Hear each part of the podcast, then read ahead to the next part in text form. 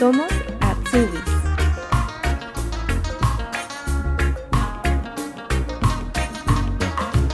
Lara Guerrero es del norte de Buenos Aires. Allá trabajaba y estudiaba psicología. Su deseo de cambiar de vida y probar algo nuevo la impulsaron a dejar sus estudios y venir a Alemania, llegando aquí con la visa de voluntariado para luego trabajar como au pair y comenzar su Ausbildung. Esta semana nos vamos a la ciudad de Freiburg o Friburgo, en el estado de Baden-Württemberg. Hola Lara, buenas tardes. Hola, ¿cómo estás? Muy bien, ¿y tú? Bien, ¿y vos? Muy bien, por acá en el norte, tú estás en la otra punta, ¿cierto? Yo me encuentro ahora en Freiburg, en Baden-Württemberg. Mira, estamos de sur a norte, de norte a sur, conectándonos hoy día. Un día, no sé cómo está ya el clima, pero aquí nublado. Acá está súper soleado. Hace calor, de hecho. ¿Qué? Hace unos 15 grados, sí. Wow. Hace un día estaba de camiseta, de remera corta. Oye, ¿es cierto eso entonces que dicen de que Freiburg es la ciudad de Alemania que más días soleados tiene? Es creo que sí, ¿eh? Yo hace cuatro meses que vivo en Freiburg eh, y he notado diferencia con el norte. Yo he vivido en Berlín y también he vivido en Colonia y puedo decirte que hay mucha diferencia tanto en el verano como también en otras estaciones del año. Qué rico, sí se ve también ahí que hay solcito por allá. Que empieza, ¿no? De a poco. Claro, sí, yo me religro que ya empiece la primavera, por favor, se me vaya el invierno. Estamos todos en la misma, ¿no? A esta, en esta altura, ¿no? Ya. Sí, obvio. Lara, vamos a comenzar esta entrevista el día de hoy. Bueno, quisiera preguntarte primero de dónde eres y hace cuánto tiempo que estás viviendo acá en Alemania. Bueno, yo soy de Argentina, de Buenos Aires, y hace tres años que estoy viviendo en Alemania. Cuando volvemos un poco a Buenos Aires, eh, cuéntanos a qué te dedicabas allá y qué fue la motivación y por qué quisiste venir acá a Alemania. Bueno, en Argentina tenía dos trabajos, uno era en una panadería y otro en una escuela de danzas porque también soy bailarina y profesora de danzas. Eh, a la par estaba estudiando, arranqué una carrera de psicología que no terminé porque decidí viajar a Alemania. ¿Y qué es lo que me motivó? el simple hecho de, de, querer cambiar de vida, de probar algo nuevo. Yo viajé o llegué acá con 21 años, hoy tengo ya 25. Eh, y justamente quería eso, experimentar algo nuevo. Quería un poco también ponerme a prueba como mujer, como persona. Eh, y la verdad es que no, no me arrepiento para nada. ¿Fue difícil tomar la decisión de dejar la carrera, de estar en la universidad, de esa proyección de alguna forma profesional, de algo más estable, a cambiar también y empezar acá, como dijiste tú, una nueva vida con todo lo que eso significa? Sí, obvio, súper difícil, más que nada porque uno tiene que aprender también a salir de la zona de confort, ¿no? Uno está viviendo su rutina de siempre, en lo cómodo, y hay que probar cosas nuevas, yo la verdad que en su momento me costó mucho dejar mis trabajos, dejar a mis amigos, mis familias. Mi mamá estaba enferma también, así que también me costó por ese lado dejarlo.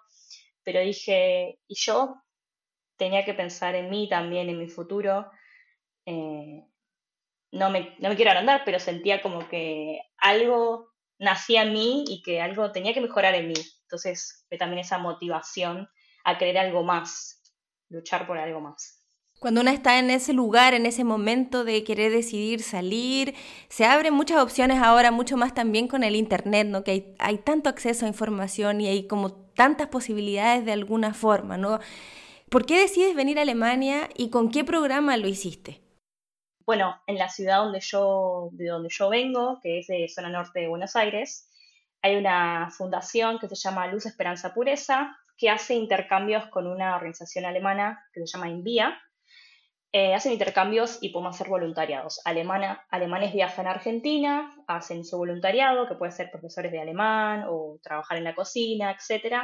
Y argentinos justamente venimos a Alemania, justamente a Colonia, eh, y hacemos nuestro voluntariado en, en escuelas primarias o en a residencias de ancianos o en algún otro lugar. En tu caso, llegaste a Colonia y ¿en qué lugar hiciste ese voluntariado? En mi caso, hice el voluntariado en una escuela primaria al sur de Colonia y duró un año y medio. Me encantó. Fue una experiencia increíble, por más que al principio, o bueno, al principio no, creo que durante un año me costó horrores el alemán. Eh, creo que hablaba a señas y fue muy difícil. Pero lo que más me, gustaba es que los, hasta los niños me ayudaban a aprender alemán. Y la verdad es que es una experiencia que, por más, porque hubieron muchas frustraciones, aprendí un montón, viví la experiencia muy, muy a piel, me encantó. Creo que lo recomiendo al 100% hacerlo. No solo en Alemania, ¿eh? salir y eh, hacerlo en otro país también. Tú cuando llegaste con esta eh, organización que dijiste, te daban también el alojamiento y ellos te buscaban el lugar y en el área en la cual te querías desarrollar o ellos te designaron y te dijeron qué es lo que ibas a hacer y dónde.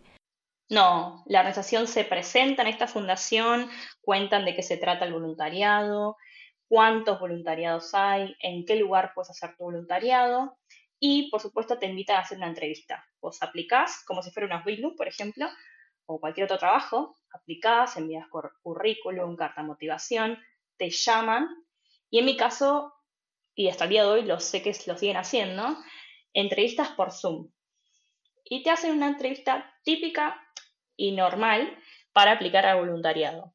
En mi caso me ofrecieron distintos lugares para eh, hacer este FESIOR, este voluntariado, y yo dije, bueno, mira, a mí me gusta, me gustaría hacer mi voluntariado en la escuela primaria, por la experiencia que tenía, sabiendo que también mi alemán era muy básico, y dije, bueno, yo creo que este lugar está bien. Ellos me ofrecían con esta organización una residencia, así una, ¿cómo se diría? Un BG, por ejemplo, o un lugar para vivir. Me daban un sueldo fijo, no sé si lo puedo decir, pero en ese entonces era 300, 320 euros por mes, sueldo bolsillo, más me pagaban el transporte público y bueno, me, me pagaban también la en casa, el seguro de salud y creo que alguna cosa, otra cosa más.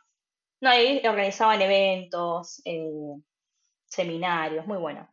Y seminarios con personas de otros países. Quería, bueno, también preguntarte con el tema de la visa, porque tú llegas acá con esta visa de voluntariado, pero esa visa tiene expiración, normalmente dura un año. ¿Qué pasa ahí contigo que, bueno, querías venir para acá, probar la experiencia de salir de tu país? ¿Tenías un plan tú de regresar después del año? ¿Qué pasó ahí? Eh, una locura, porque yo llegué a Alemania, yo salí de Argentina, llegué a Alemania sin saber qué estaba haciendo. Yo no entendía lo que era una visa. Yo no entendía, así, ¿eh? Yo no, sabía lo que era una visa, que era, simplemente hice mi pasaporte, presenté todo en, en la embajada, me dieron el sí y me fui. Pero yo llegué sin saber lo que era eso. Así que tuve que aprender mucho. A mí me dijeron, mira, tenía compañeros argentinos que habían hecho voluntariado y que habían extendido su visa y me dijeron, mira, Lara, vos podés extender tu visa, tenés que hacer esto, esto, esto. Ok, buenísimo. Yo pregunté a los, eh, los que eran en ese momento mis mentores, digo, yo quiero extender mi visa, ¿cómo tengo que hacer? Bueno, claro, ahí tuve la ventaja que ellos, como era una organización, como una especie de agencia, ellos me hacían todo, ellos me preparaban el contrato, me preparaban la foto biométrica, el papel que tenía que entregar a la embajada, entonces yo no, ahí no hice nada. Pero ¿qué pasa? Yo extendí, me dieron el sí, y ni siquiera me lo dieron ya rápido porque hubo pandemia ya. Yo llegué en 2019, septiembre de 2019, y en marzo de 2020 llegó pandemia. Y ahí se atrasó todo. Se atrasó turno de embajada. Bueno, todo, todo. Ya no, no tengo que ni explicar. bueno, tuve suerte con el voluntariado porque estaba esta organización. Pero cuando yo me paso de visa de voluntariado a au pair, ahí lo tuve que hacer sola. Y ahí aprendí un montón porque yo dije, ¿por qué no lo puedo hacer sola? Porque hay gente que paga una agencia, por supuesto, las chicas pagan a una agencia que sale, no sé, mil y pico de euros. Yo dije, yo no tengo ese dinero y lo puedo lograr sola, lo voy a hacer sola y lo bueno, lo conseguí. Qué bien, bueno, si puedes contarnos un poco cómo lo conseguiste para poder dilucidar también que se puede. Sí, bueno, lo primero que hice fue sacar mucha información de YouTube y bueno, de cuentas de Instagram, de Facebook. Está muy bueno eh, sentarse un momento y si, bueno, es tu idea quedarte en Alemania o extender o cambiar de visa o ver qué otras posibilidades hay para vos, sentate y busca información y busca eh, experiencia de otras personas, como bueno, este mismo, esta misma entrevista. Así me ayudó mucho a mí concentrarme y decir, bueno, creo que este es mi camino. Eh, y justamente hice eso. Dije, bueno, ¿qué visas están disponibles para mí con la experiencia que tengo, la edad que tengo, siendo de Argentina? Eran muchas, muchos requisitos, ¿no? Lo que te piden para cada visa. Y bueno, dije, mira, la más fácil y haciendo una visa, o sea, llevándola a cabo yo sola, me voy a ir por la visa de Porque lo veía no tan difícil. No te pedían tanto idioma, eh, no tenías que pagar tanto por la visa, de hecho no pagué nada, me costó cero euros, por suerte. Eh, y también hay que tener en cuenta las embajadas, porque son todas distintas. Por más que acá, por ejemplo, te digo Freiburg, te pidan ciertos requisitos, me puedo ir a Köln otra vez o a Berlín o a Hamburgo donde estás vos y son totalmente otros requisitos. Y es depende de la persona que te toque. Hay gente súper amable y hay gente que... Y la verdad que no. Mejor no vayas ahí.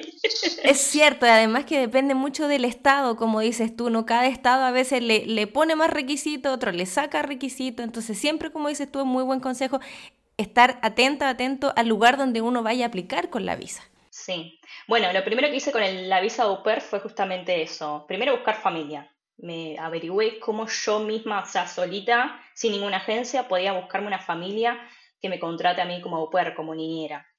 Y ahí me metí una página que se llama Pair World, que vos te haces un currículum, te haces un perfil y empezás a mandarme mensajes a familias. Busco tal familia, mis experiencias son esto, yo hablo tanto alemán, eh, y se concreta una entrevista y ya. Listo. Y empezás los papeles justamente para enviar a todo a la, embajada. Que eso te lo llena la familia, gran parte de todos los papeles de documentos y gran parte lo, obviamente lo llenas vos. ¿Estos documentos los tuviste que mandar a la embajada o a la oficina de extranjería del lugar donde querías vivir? Eh, no, siempre es del lugar donde vivís actualmente. Es una, es una buena pregunta porque la gente no sabe muy bien cómo es hacerlo. O sea, yo, por ejemplo, en ese momento estaba viviendo en Colonia y mi familia justamente quedaba en Berlín. Entonces, completamos todos los documentos juntos y yo tenía que mandar mis papeles, o sea, tramitar esa visa en Colonia. Ah, perfecto, aunque te fueras a vivir a Berlín. Exacto. Una vez que yo me mudara a Berlín, que de hecho me tuve que mudar porque en Colonia no estaban dando turnos, no me respondían, por, o sea, estuve así tres meses que no me respondían, llamaba, mandaba emails, eh, mandaba, bueno, todo, no me respondían. Dije, me voy a mudar. Me mudé porque mi visa todavía estaba vigente, la actual. Me mudé a Berlín. Una vez que te mudás, tenés que hacer el registro de la ciudad, o sea, el Anmeldung. Cuando vos te registras, una vez ya tenés el papel que registra que vos estás ahí en la ciudad, vas a la embajada actual, o sea, la de Berlín. ¿Se entiende? Y continúas tus papeles, porque lo que hace la embajada es enviarle todos tus trámites a la otra. Vos no tenés que volver a tramitar de vuelta. Claro, la oficina de extranjería, no la Ausländerbehörde. Esa es, ¿cierto? Exacto, oficina de extranjería o embajada le decimos nosotros también, pero oficina de extranjería es la correcto. Ajá, perfecto. Sí, para, te lo preguntaba para que no se prestara confusión, porque sé que en las visas Work and Holidays, ahí sí que tienen que tramitarlas en las embajadas, pero acá como es interno, tienen que ir a la, a la oficina de extranjería local. Sí, bueno, la, la visa Work and Holiday, por lo que entiendo, es que si estás en Alemania y quieres sacar la visa alemana, tenés que sí o sí salir del país. Y acá eso es lo bueno, ¿no? Que tú estando dentro de Alemania pudiste tramitar y cambiar la visa desde voluntariado a au pair. Sí, mira, y recibí muchos no, ¿eh? Porque cuando estaba haciendo el voluntariado me dijeron, eh, pues no puedes extender, o sea, no puedes cambiar de visa, tenés que volverte a Argentina. Y yo veía que muchos latinos, tipo, cambiaban de visa como si nada. Y digo, pero ¿cómo?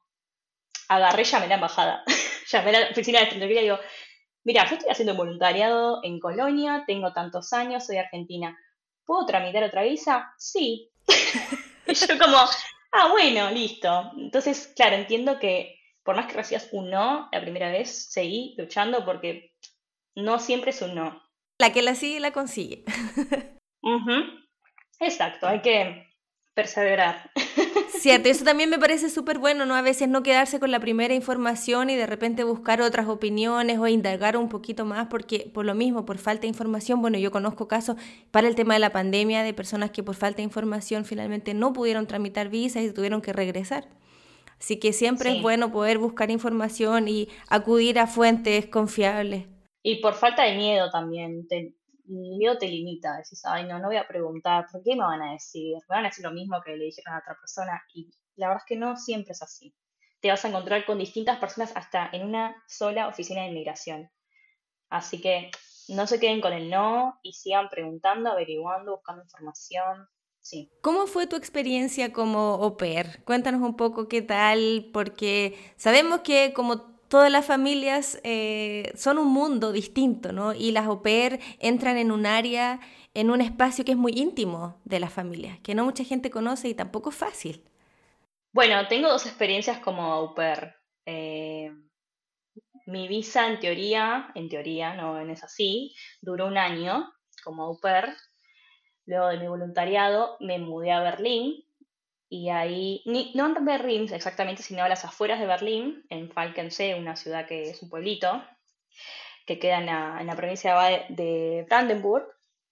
Bueno, ahí me tocó trabajar con una familia bastante adinerada, no, no voy a decir que no, con dos niños.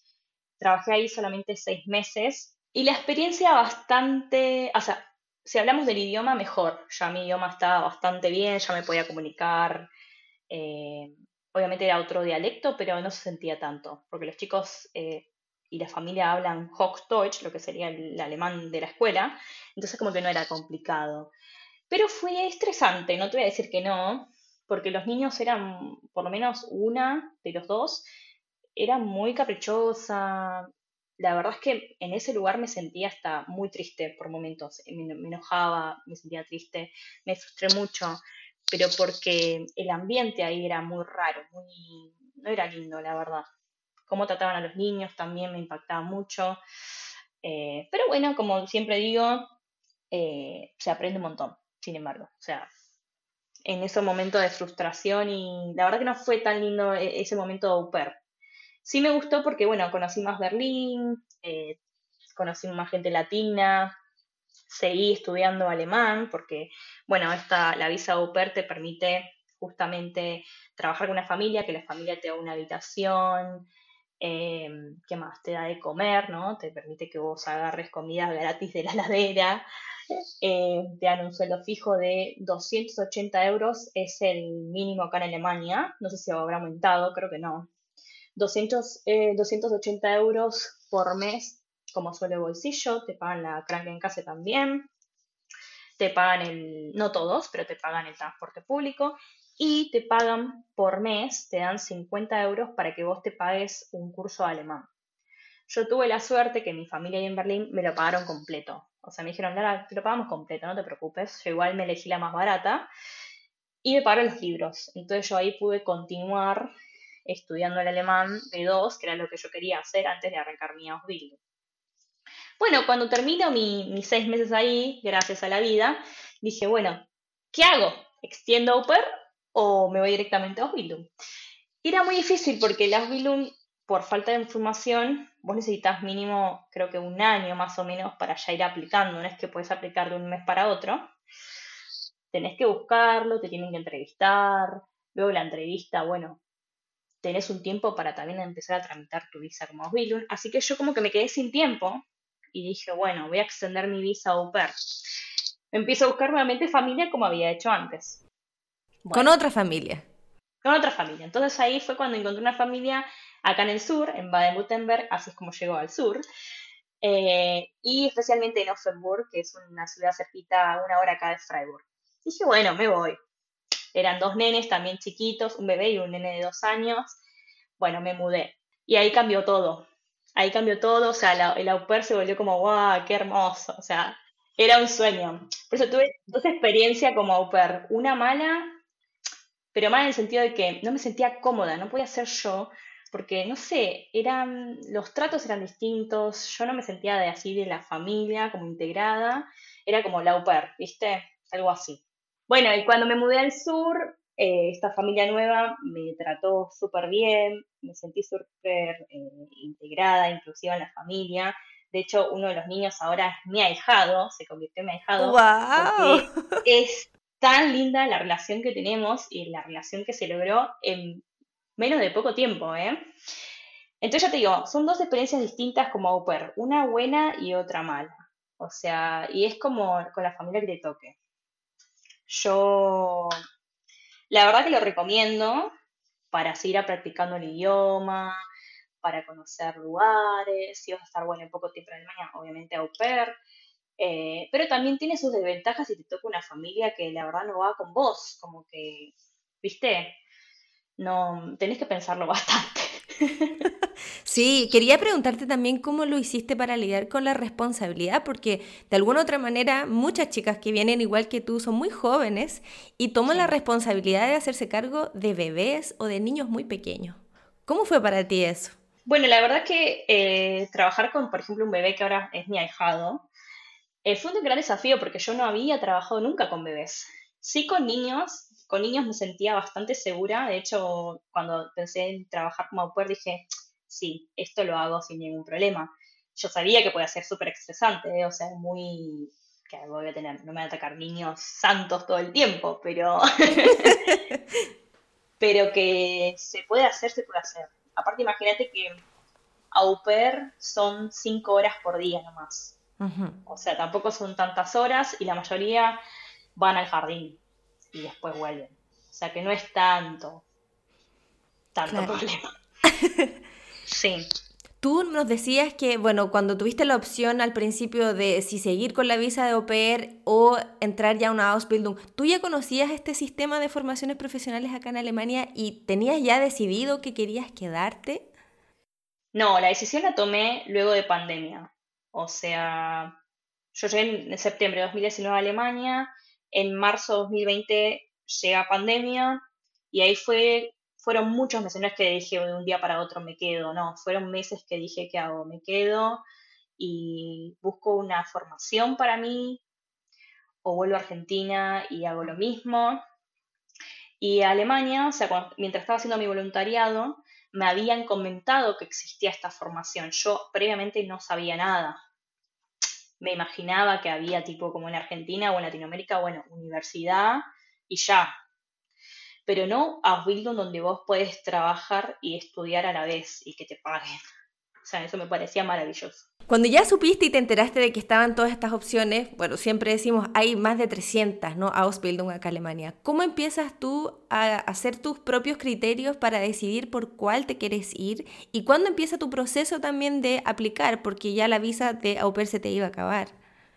Claro. Bueno, mi selección de Ausbildung fue más que nada teniendo presente mi, mi experiencia, qué experiencia tenía yo y qué es lo que yo quería hacer. A mí creo que lo que menos me interesaba era hacer un Ausbildung por hacerlo, por encontrar una visa y ya, sino que era un Ausbildung que a mí me gustara, que no tiene que querer su trabajo, tiene que, nada, también encontrar su vocación y que el trabajo sea divertido para uno, porque imagínate que estás, no estás en tu país y si bien es tu decisión el quedarte en Alemania, llega, van a pasar los meses y te va a pasar que vas a estar triste también, vas a tener como sube y bajas de, emociones. Y si encontrás un trabajo o estás trabajando en un lugar donde no te motiva, donde la estás pasando mal, donde encima por ahí no sé si tenés un buen idioma, pero si no lo tenés, tenés que lidiar también con eso. Entonces como que mejor yo había pensado justamente encontrar unas Bildung que a mí me guste, que me, me, me guste estar ahí, que me motive ir cada día, y eso fue una de las principales, las principales cosas. Cuando yo empiezo a buscar, me metí primeramente a ausbildung.de, si no me equivoco, en la página. Y ahí aparecen un montón de Ausbildung. Te, incluso te, dan la opción de eh, cómo aplicar, o sea, qué enviar a cada empresa. Eh, había buscado también mucha información en YouTube, pero sin embargo como que sentía como que la información no era tan suficiente, o sea, como que viste, como que no me sentía que esto no, no estoy preparada todavía. Por eso también me lancé con la visa au pair e incluso la extendí. Y bueno, cuando decides ya qué Ausbildung quieres hacer, ¿por cuál te fuiste? Porque bueno, antes de comenzar a grabar me comentabas que el Ausbildung que estás haciendo ahora no fue la primera que, comenzaste. Claro. Bueno, mi, primero y principal, el Ausbildung que yo quería que fuera, tenía que ser en ámbito social. O sea, más que nada, yo no quería trabajar ni en una oficina, ni quería, no sé, estar siendo ser contadora o qué sé yo. No, y quería también ganar bien, ¿no? Porque también hay un artístico que me gusta mucho, pero no se gana mucho y encima durante el Ausbildung tenés que pagar a la escuela. Entonces, como que dije, ay, no, bueno, creo que por ese lado no es. Así que me fui más para lo social y mi primera opción era ser Erzieherin, educadora, pero entre, bueno, entre que mandé a hacer mi Anarquerum, que es el reconocimiento del título argentino-alemán, y todos los papeles que te piden, me habían dicho que mis eh, papeles o mis títulos no alcanzaban para lo que ese Ausbildung pedía. Que fue una desilusión enorme porque dije, ¿y ahora qué hago? ¿Viste? Y en ese tiempo se me estaba venciendo la visa au pair y yo dije, bueno, tengo que sí o sí buscar un Ausbildung. ¿Qué Ausbildung busco? Así, en esos tres meses que eran nada, porque uno necesita más tiempo para aplicar. Ay, el estrés y todo. Sí, la verdad que no, no estuvo lindo. Y una de las amigas de mi Gasmuta, de, donde yo hice mi au pair en el sur de Alemania, una de sus amigas me dijo, mira, yo trabajo en un restaurante los fines de semana donde yo sé que mi jefe te va a contratar y vas a poder hacer ahí tu Ausbildung. Incluso vas a poder ganar lo que te pide la visa, porque eso también, o sea, en una de las oficinas de inmigración de Offenburg, que es una ciudad cerquita de acá, me dijeron, mira, todo bien, necesitamos como requisito que nos presenten contrato de trabajo, bueno, la Kraken Case, por supuesto, em, ¿qué más? Bueno, todo lo que te piden, e incluso que mi Ausbildung me paguen por lo menos mínimo de, ya te digo, 752 euros netos, que eran 943 euros brutos te tienen que pagar eso mínimo para que a vos te acepten la visa. Y yo dije, ¿what? Eso no existe acá. Porque claro, te pagan menos en restaurantes. Sí. Y en otros Ausbildung también te pagan, te pagan menos. Y dije, y bueno. Entonces, esta chica, es la amiga de, mi, la madre de los niños que estaba cuidando, me dice, él te va a contratar y seguramente te va a pagar lo que te pide la, la oficina de inmigración. Bueno, así fue. Fui, me presenté, no entendía nada, ¿eh? O sea, yo ya tengo un nivel alemán alto, pero el dialecto que hay ahí, que era un pueblito, ay Dios, me dejó con los ojitos para arriba, porque yo, ay no señor. Oh. Claro, cuando fui súper amable, porque la gente acá es súper abierta, es bastante buena onda, pero claro, me empezó a explicar de las Williams, qué sé yo, entendí creo que un 80% y el 20% era todo dialecto todo Te dije, ay, bueno, yo tengo que trabajar acá. Me la voy a bancar, me la voy a bancar. Todo por la visa, todo por la visa. Todo por la visa, todo por la visa, porque si no me tenía que volver a Argentina. Y dije, no, prefiero hacer esto, este Ausbildung, y bueno, veré más adelante. En eso que arrancó mi Ausbildung, bueno, yo empecé a trabajar, ya trabajaba hasta fines de semana, trabajaba feriados, y la verdad que eso no me gustó mucho, porque yo decía, bueno, me mudé a Alemania para encontrar una nueva vida y al final estoy trabajando un montón, no tengo vida social porque encima vivo en un pueblo y mis compañeros, mis amigos y todos latinos viven en, en, la ciudad. Esto ya no me está gustando. A la vez, bueno, tengo mi novio alemán también y me dice, ¿por qué no probamos y buscamos el Ausbildung que querés hacer? Vamos a intentarlo otra vez. Bueno, vamos, dije yo. Para todo esto, esto también es importante. Uno cuando va haciendo trámites se va enterando de cosas y juntando información. Cuando vos haces una Ausbildung o incluso cualquier trabajo, tenés el contrato de trabajo y dentro tenés una prueba de... ¿Cómo se dice? ¿El tiempo de prueba? Tiempo de prueba. Estaba pensando en alemán y no sabía cómo decir en español.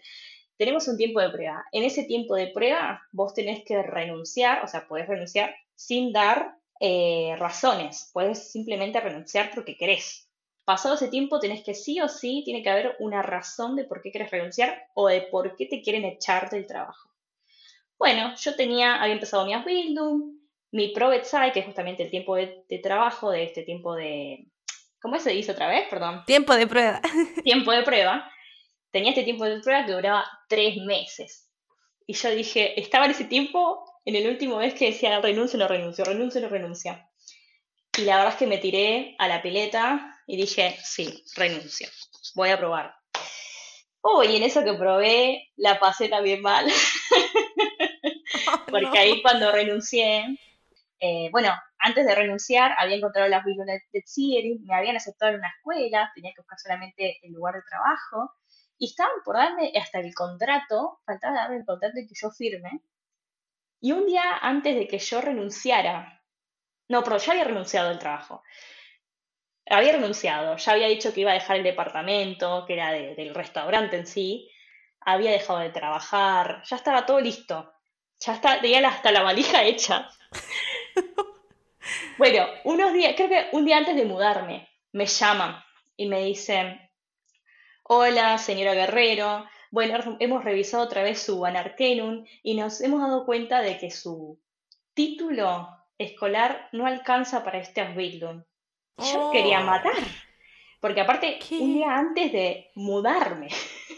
Claro, y eso se supone que tienen que revisarlo al principio. Para, para, lo peor es que me iba a mudar a un departamento de la escuela actual, o sea, donde yo iba a hacer mi Ausbildung de. ¡Ay, Dios!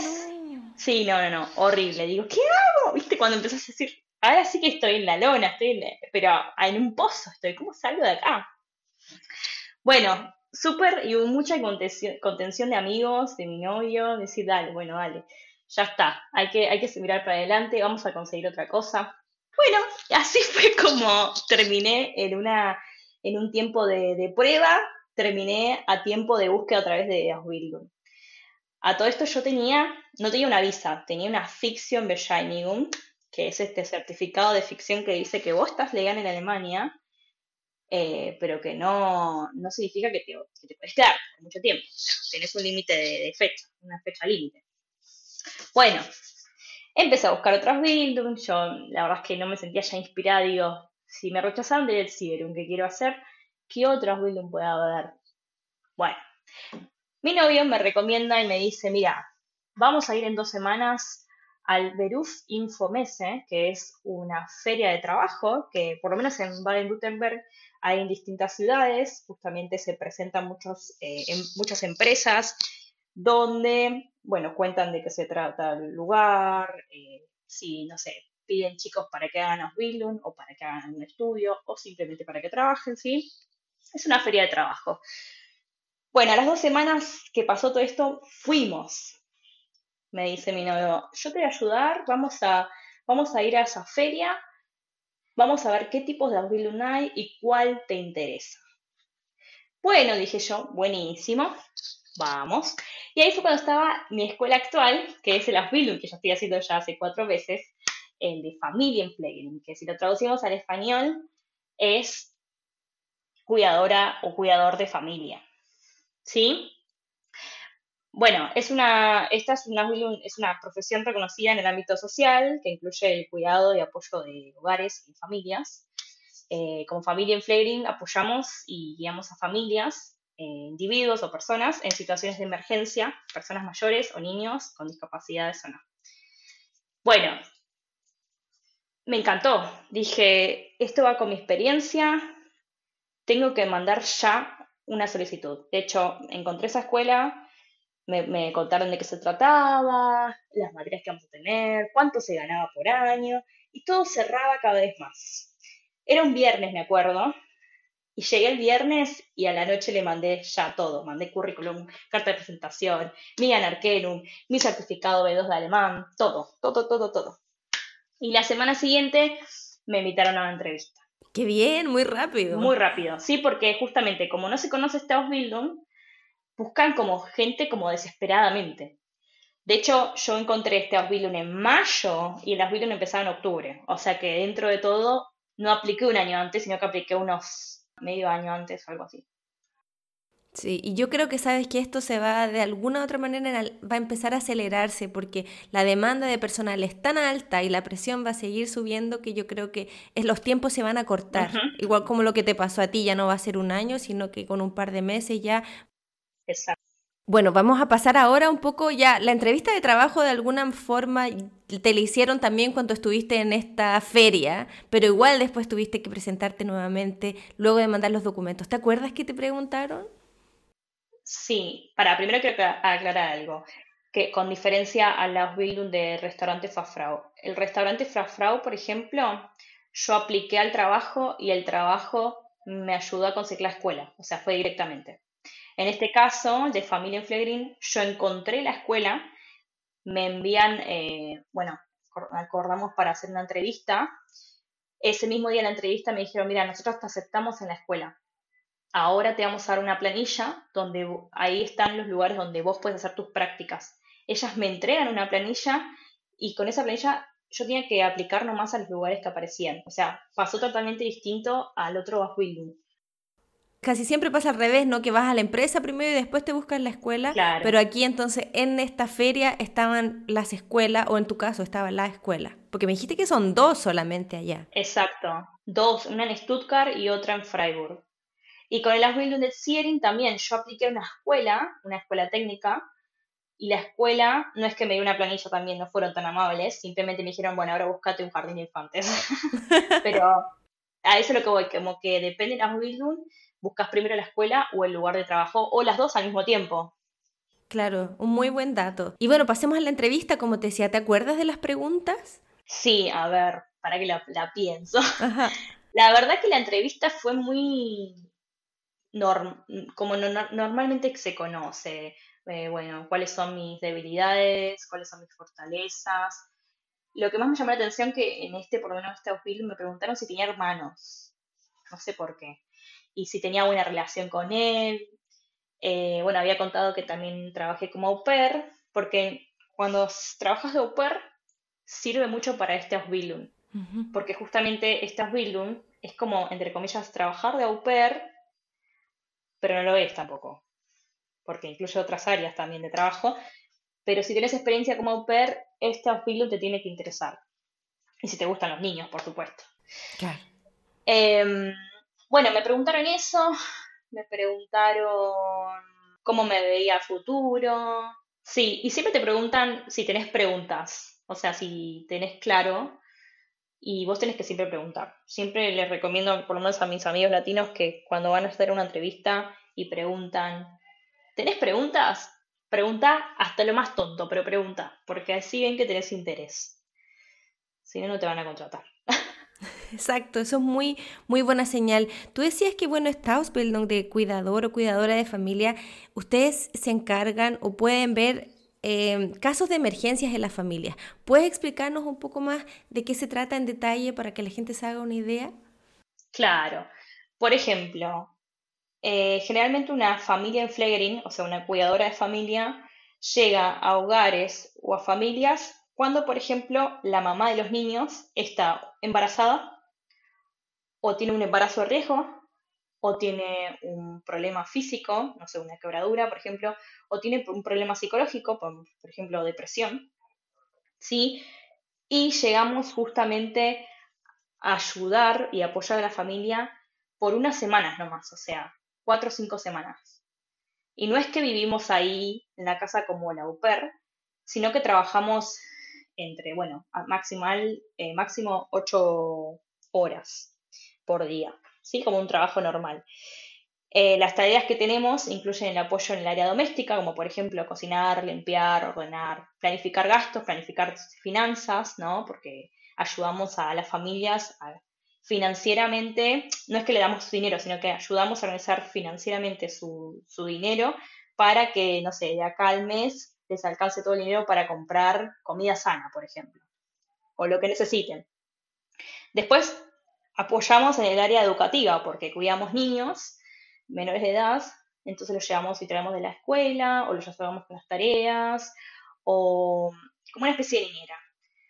Y después está el área de enfermería, donde ayudamos a, la persona que está enferma o que simplemente está abrumada. La madre por ahí no es que está enferma, sino que está abrumada, está cansada, no tiene tiempo para hacer las cosas, no tiene tiempo para planchar, no tiene tiempo para cocinar, no tiene tiempo para ir al supermercado. Entonces venimos nosotros, nosotras, nosotros, y ayudamos en esas tareas que la madre necesita. El primer día se planifica con la familia qué es lo que está faltando en esa casa, qué, en qué podemos ayudar. Se organiza, ¿no? Entonces, podemos decir que las materias principales que da la escuela en este Ausbildung son educación, Erziehung, enfermería, Pflege y casa doméstica, que es Hauswirtschaft. Y tenemos otras materias que no son tan importantes, pero son importantes, como religión, porque la escuela es eh, una escuela evangélica, Deutsch, alemán, pero no el típico alemán de que nosotros aprendemos como extranjeros, sino el alemán, no sé, a aprender a, estudiar mejor, es como otro tipo de alemán, no es tanto gramatical. Después tenemos un diseño, diseño creativo, se llama la materia, que es justamente eh, hacer, no sé, dibujar, hacer cosas para niños, para ancianos. Movimiento, Bewegung, que es justamente una hora para, no sé, para ir a hacer senderismo o algo de movimiento, ¿sí? Y después tenemos una materia que se llama trabajo y derecho, que es como eh, Beruf un Res Kundem, que es justamente los derechos que tenemos tanto como familia en Flegering, como los derechos que tienen las familias, los niños y las personas mayores eh, en cada área, ¿sí? Está bueno, está muy completo el Ausbildung, la verdad, a mí me, gusta mucho. Lo que está bueno es que te permite, una vez que terminas el Ausbildung, que dura tres años, te permite elegir en qué área querés trabajar. Puedes trabajar en un jardín de infantes, puedes trabajar eh, con niños y familias en un hogar, puedes trabajar en una residencia de ancianos, con ancianos, o puedes eh, elegir en particular una persona que esté en un lugar, puede ser una clínica también. Por ejemplo, en este caso, si una persona elige trabajar en un, en un lugar de ancianos, en un ancianato, eh, ¿cuál es el rol que cumples ahí tú? Porque también dentro de esas instituciones hay otros profesionales. Claro, bueno, yo principalmente ahora estoy trabajando en un hogar de ancianos. Mi abuelo duró tres años cuando me hice la entrevista para justamente trabajar en hogares con familias, digamos me propusieron y me dijeron, mira, sentimos que te falta experiencia como en la parte de enfermería, en la parte de flegue, ¿no te gustaría hacer un año en una residencia de ancianos? Le dije, sí, ¿por qué no? Entonces ahora estoy trabajando en mi primer año en una residencia de ancianos en, Freiburg y mm, la verdad que la tarea es mitad flegue, mitad Hauswirtschaft, o sea, mitad enfermero, mitad casa doméstica, porque tengo días que tengo que ayudar a los ancianos a vestirlos, a bañarlos, a listarse, lavarse los dientes, todas cosas de flegue, de enfermero, como el apoyo de diario, ¿viste? En esas, en esas eh, áreas. Y después tengo otra parte, otra área que es Hauswirtschaft, que sería casa doméstica, donde tengo que cocinar, tengo que, sí, limpiar, tengo que buscar la ropa sucia para lavarla, o sea, es como que están las dos cosas juntas. Es una mezcla de ambas. En este caso, ¿a ti te enseñan a cocinar en la escuela? Es una pregunta quizás que puede ser muy básica, pero también hay diferencias culturales, ¿no? Porque me imagino que vas a hacer una cocina, algo que hacías en Argentina y acá la gente come otras cosas. No es básica, para nada, no es básica. Mira, yo me sorprendí eh, con este Bildung porque nosotras tenemos eh, que es justamente casa doméstica, y tenemos teórico y práctico. Tenemos días que es solamente teórico, aprendemos, no sé, hasta lo que es un microondas. Aprendes todo lo que tiene que ver con teórico, no solo la, cocina, sino también eh, nutricional. Y luego tenés la práctica. La escuela tiene una cocina. Bueno, en mi caso de ahora tiene tres cocinas.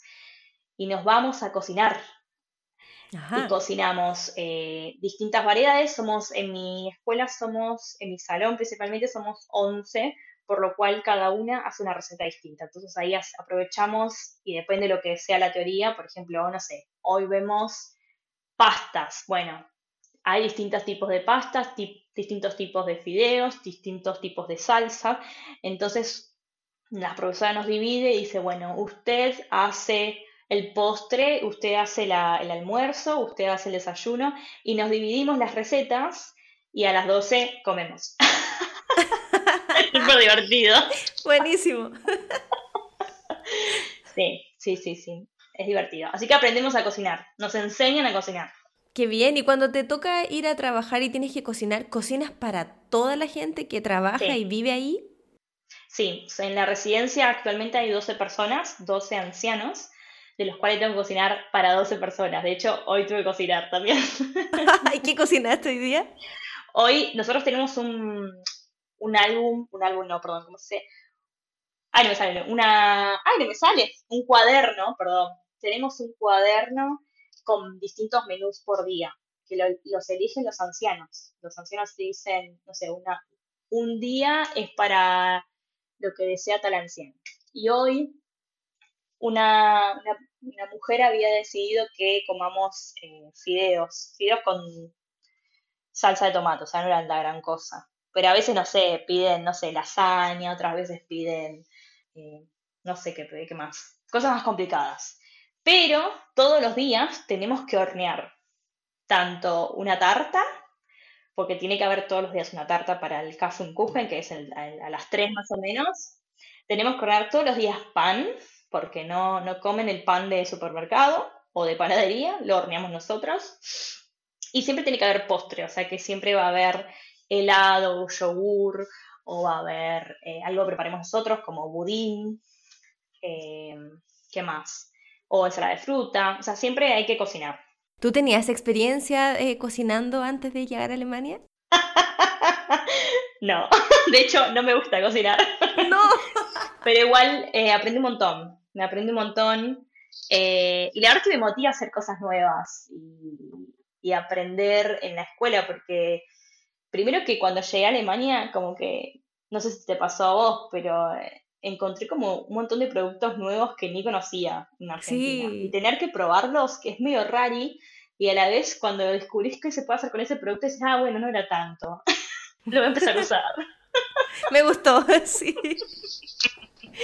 Claro. Es muy interesante lo que nos cuentas de tu Ausbildung porque también abarca muchas áreas diferentes de diversas disciplinas también y lo hace eso muy completo. Y quería hablar un poco contigo sobre cómo percibes tú eh, todo el tema de los cuidados, porque los cuidados es un término muy amplio que aquí en Alemania también, por ejemplo, en el área de la enfermería, también se abarca desde ese punto de vista. Para ti, ¿cómo ha sido esta experiencia? ¿Es algo nuevo también? Sí, creo que aprendí mucho en Alemania el tema del cuidado. No sé si te, te referís al cuidado higiénico. Todo el término que significa los cuidados, ¿no? Finalmente, porque están los cuidados sanitarios, ¿no? Higiénicos, pero también de la parte, como dices, emocional, pedagógica. Ah, sí, sí, olvídate. O sea, nosotros vemos, por ejemplo, en la materia enfermería, yo me sorprendí mucho, porque no solamente vemos el cuidado este sanitario y el cuidado que tenemos, eh, nada, corporal y con la vestimenta y no esto de no contagiar virus y qué sé yo, sino también el tema del cuidado mental. Me acuerdo que una vez tuvimos una clase que fue, no, fue en diciembre, creo. Y justamente hablábamos de esto, de que la persona que está trabajando, por lo menos en un hogar de ancianos, o como enfermero, o en esta área de flegue, eh, que una vez que termina de trabajar, puede que hayas tenido un día súper estresante porque la gente no está saludable ahí. Y eso te impacta de alguna manera, te afecta. Entonces como que hay que provocar el cuidado personal, pero emocional y mental. No sé si me entendés, como que... Cierto. Distraerse, o sea, como desconectar un poco de esa mala energía o esa mala, esa mala situación que sucede en el día. A mí me pasa, por ejemplo, que estoy trabajando y yo soy una persona muy positiva y que siempre tengo energía y que no paro nunca, soy muy inquieta. Y a veces me pasa que me afecta mucho cuando veo personas que tienen depresión o que están tristes o que preguntan por sus familias. Te va a pasar que si trabajas en un hogar anciano te dicen, ¿y cuándo viene mi hija? ¿Y cuándo me viene a visitar? Y, o la persona que tiene depresión se queda todo el día en la habitación cuando hay un sol por ahí precioso dice, no, no quiero salir, no quiero comer. O sea, eso te afecta de alguna manera, y más cuando estás creando un vínculo con la otra persona. Eso sí es fuerte. Ustedes aprenden también ahora en la Ausbildung un poco cómo lidiar con este tipo de cosas porque no es fácil, ¿no? Y, y, más todavía cuando tú misma estás en tu proceso migratorio y de adaptación? Bueno, eso es complicado, no sé si, si te daría la respuesta correcta, porque, mm, por ejemplo, en mi caso, soy la única extranjera en mi, en mi salón, después son todas alemanas, entonces como que siento, no quiero, bueno, decir mal, algo falso, pero em, siento que a veces no ellos no entienden, mis compañeros no entienden que a mí también me cuesta, o sea, estoy aprendiendo en un humano, en, en un idioma que no es el mío, y como que siento que cuando ellas se quejan, por ejemplo, cuando dicen, uy, no, tenemos la semana que viene una prueba, tenemos un examen, y como que yo siento que a mí es el doble de esfuerzo, porque yo tengo que estudiar en otro idioma que no es el mío.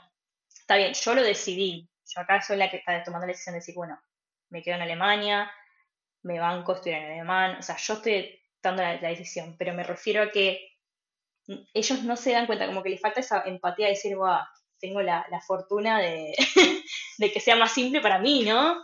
Pero bueno, eh, en ese punto creo que es el que puedo responder la pregunta. Sí tenemos también en la escuela, nos ofrecen como sesiones de pedagogía, si queremos, no son obligatorias, donde podés hablar con la persona, con la psicopedagoga, sobre la Ausbildung, cómo te está yendo, si te gusta, si no te gusta, eh, qué aspectos sentís que estás no sé, que tenés más debilidades o cuáles son más tus fortalezas en el Ausbildung, como que te hacen como eh, rever tu proceso, tu momento de como estudiante, como azul.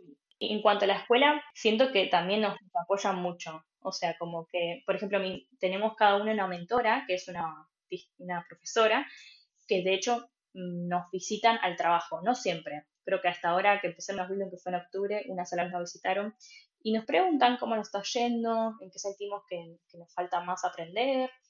Eh, y siento que eso es un apoyo y está bueno tenerlo. Sí, y muy importante también. Pero quería preguntarte también cómo son los horarios que tienes tanto en la escuela como en el trabajo. Bueno, por lo menos el primer año de Ausbildung son alrededor de seis, mm, seis, semanas en el trabajo y seis semanas en la escuela. Ya como en el segundo año trabajas más, y ya en el tercer año creo que son dos veces en el año de escuela, después todo trabajo. Y en cuanto a los sueldos, Lara, ¿esto también va cambiando de un año al otro y también cuando terminas la Ausbildung? Bueno, esto de, el sueldo de como familia Freddy me salvó mucho porque era más lo que, de lo que esperaba o lo que pedía mi visa. La visa pedía que, por lo menos en, en el sur de Alemania, pedían que mínimo fuera unos 243 euros brutos la escuela o este Ausbildung paga 1.068 euros brutos actualmente. Sí, luego va aumentando. Ah, no, te puedo decir cuánto es el segundo y el tercero, pero el primero lo tengo clarito. ¿Has tenido exámenes o pruebas teóricas en la escuela? Ay, sí, un montón ya. Mira, yo pensé que cuando eh, mi pensamiento como argentina fue, ah, bueno, yo hago un Ausbildung y había visto que los exámenes eran o a mitad de la Ausbildung o al final. Y yo quedé así como relajada, dije, ah, bueno, listo. De hecho, este Ausbildung tiene, creo que dos o tres exámenes al final, o sea, en, el tercer año. Pero me llevé la sorpresa que no es tan así. Durante el Ausbildung tenés exámenes, o sea, no exámenes como los más importantes, pero sí tenés, ellos, los profesores, juntan notas todo el año, todos los años. Entonces ya cuando llegué el primer mes, por supuesto no tuvimos exámenes, pero ya la segunda, el segundo bloque, como se dice acá, de escuela, ya me habían tomado como cuatro, cuatro pruebas por lo menos escritas, que fueron por suerte bien. Em, pero te llevas la sorpresa de que no es solamente el último año, sino que necesitan que rejuntar notas de los azulís constantemente te están ahí evaluando. Bueno, eso también, ¿cómo lo tomas como algo positivo? Eh, sí, positivo, sí, positivo. Positivo porque también me ayuda a aprender más el alemán. Si bien siento que ya tengo un nivel avanzado, por lo menos hablando, porque el escrito la verdad que me cuesta todavía horrores. Escribir me cuesta mucho a mí. Eh, por eso también es un desafío tener que hacer pruebas escritas. Pero es positivo, no le veo algo negativo. O sea, si bien estás estudiando y te están pagando, o sea, ¿qué más puedes pedir? ¿Cómo es tu relación con tus colegas y también con los profes o las profes? Eh, bien, bien, súper bien. Fue muy bien, estuve muy bien integrada al grupo, o sea, soy la única extranjera, como dije antes. El resto son todos alemanes o alemanas, me gustaban mujeres, perdón, alemanas, ¿ok? Eh, bien, la verdad es que desde el primer, día uno ya me sentí bien, me trataron bien. Eh, me preguntan también si es difícil para mí y yo obviamente les respondo que sí, es difícil. Eh, pero no imposible, la verdad.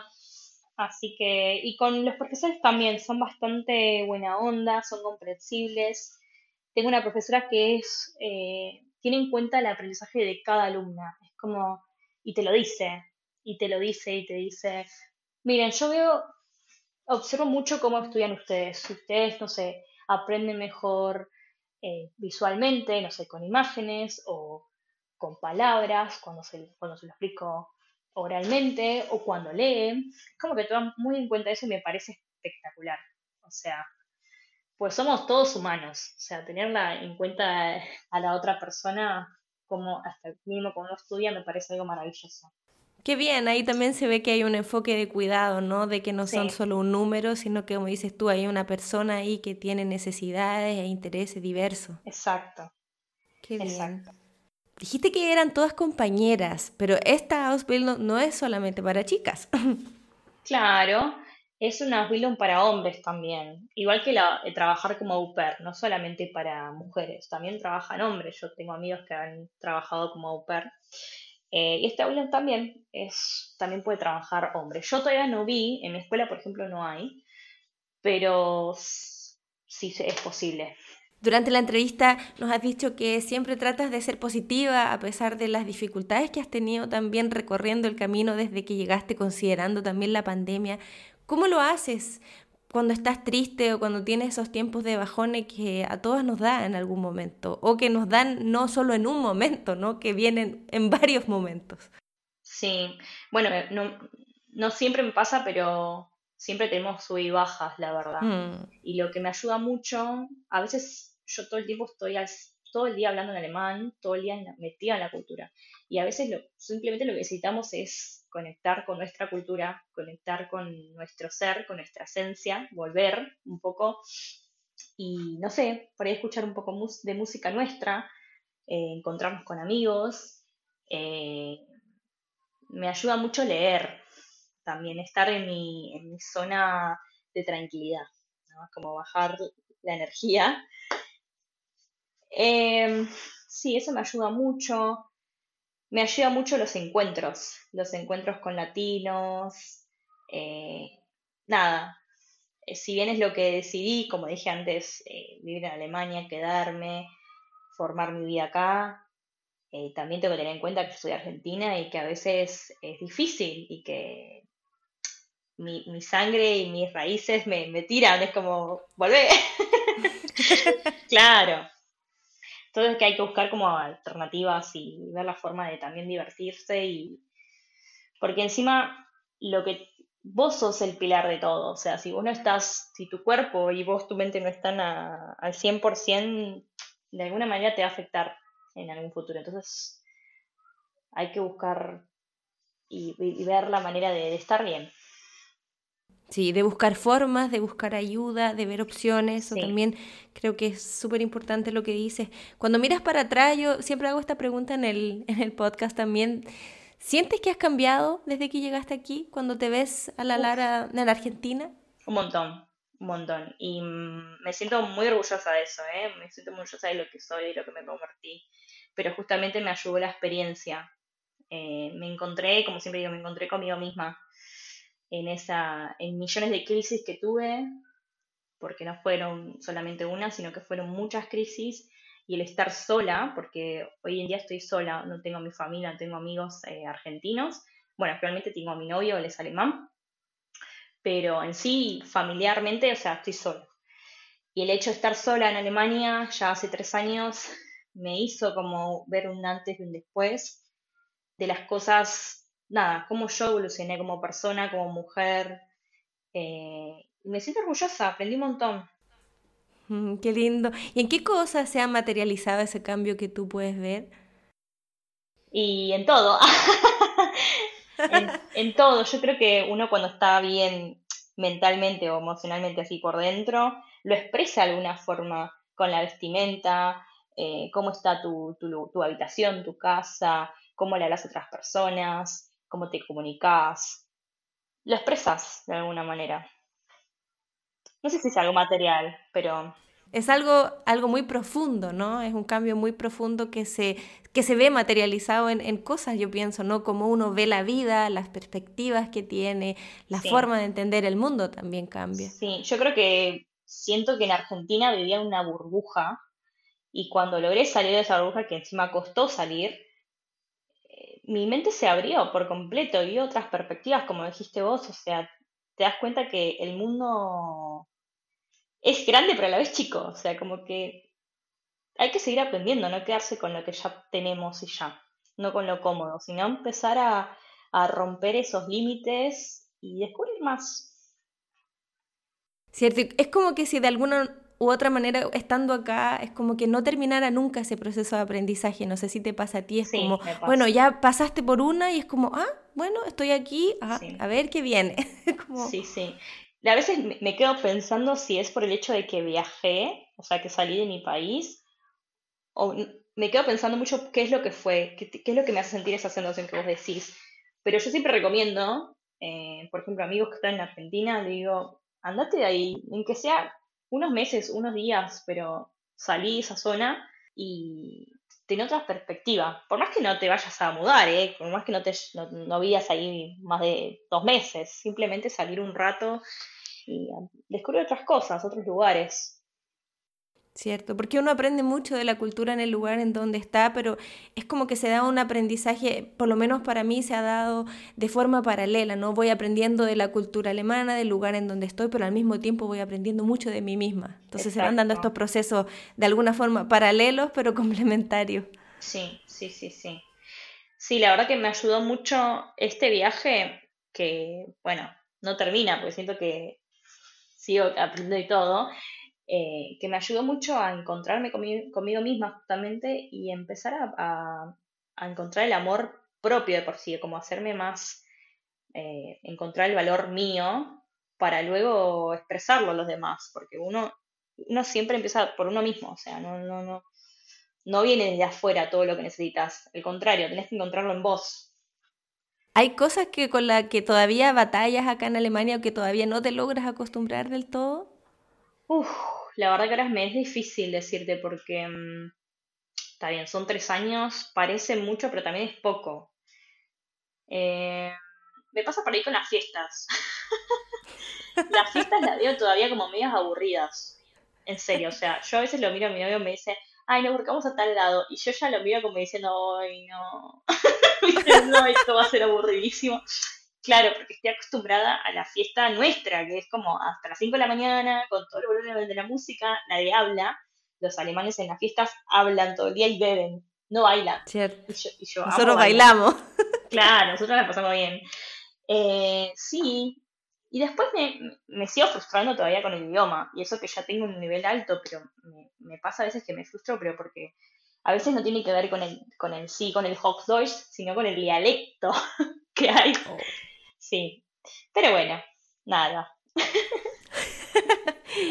Para ella terminando, quisiera preguntarte, porque hablábamos de perspectivas, entonces aquí perspectivas laborales para poder trabajar luego que terminas la Ausbildung. Nos decías igual hace un momento atrás de que se podía trabajar en asilos de ancianos o con familias, pero ¿hay posibilidades, por ejemplo, de independizarse? de independizarse? La verdad es que no sé, me mataste con esa pregunta. Calculo que sí, pero mejor preguntar a la oficina de migración. Voy a llamar. Primero a la oficina de migración y después al resto.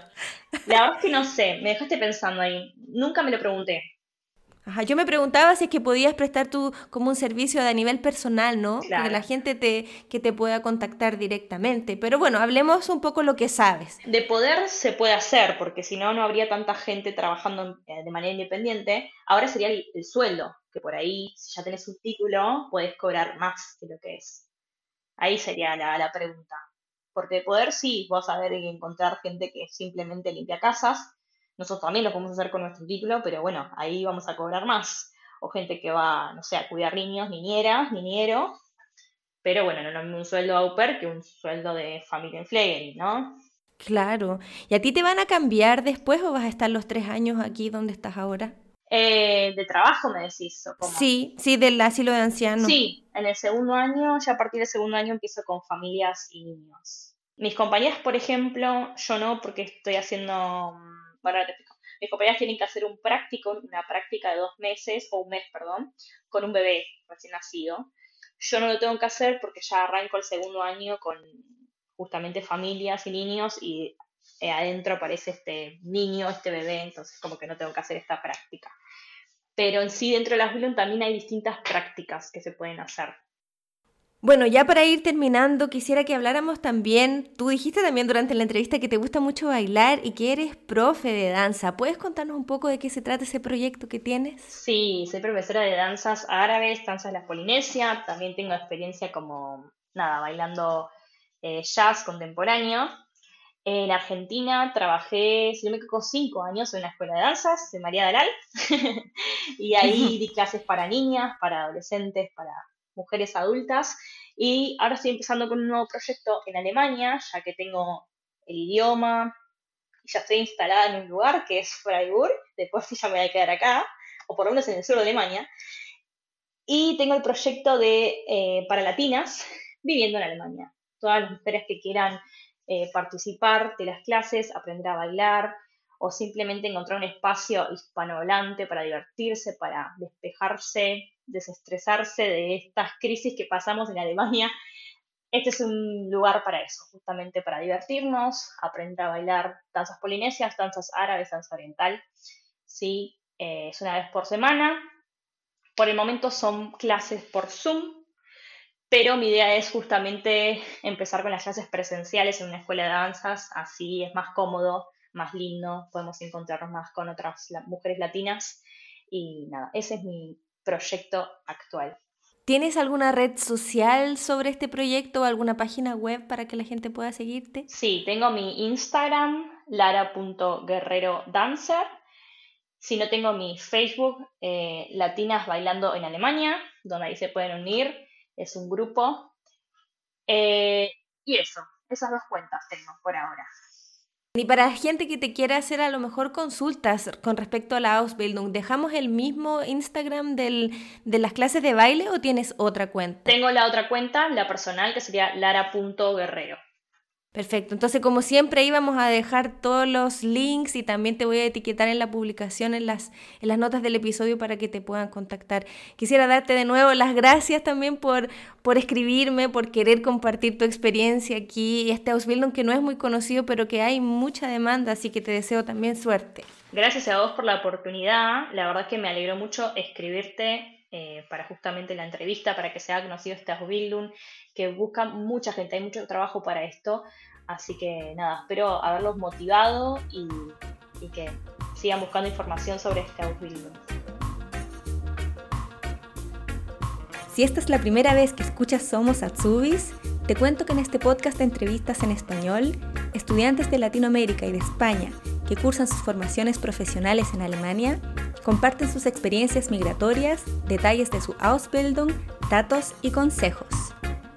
Para escucharnos, encuéntranos en Spotify, Google Podcast, Apple Podcast, Evox, Stitcher o en nuestro sitio web somosasubis.de, donde encontrarás más información.